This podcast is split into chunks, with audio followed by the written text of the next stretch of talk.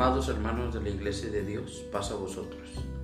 Comparto con ustedes este breve mensaje, deseando sea de edificación para sus vidas.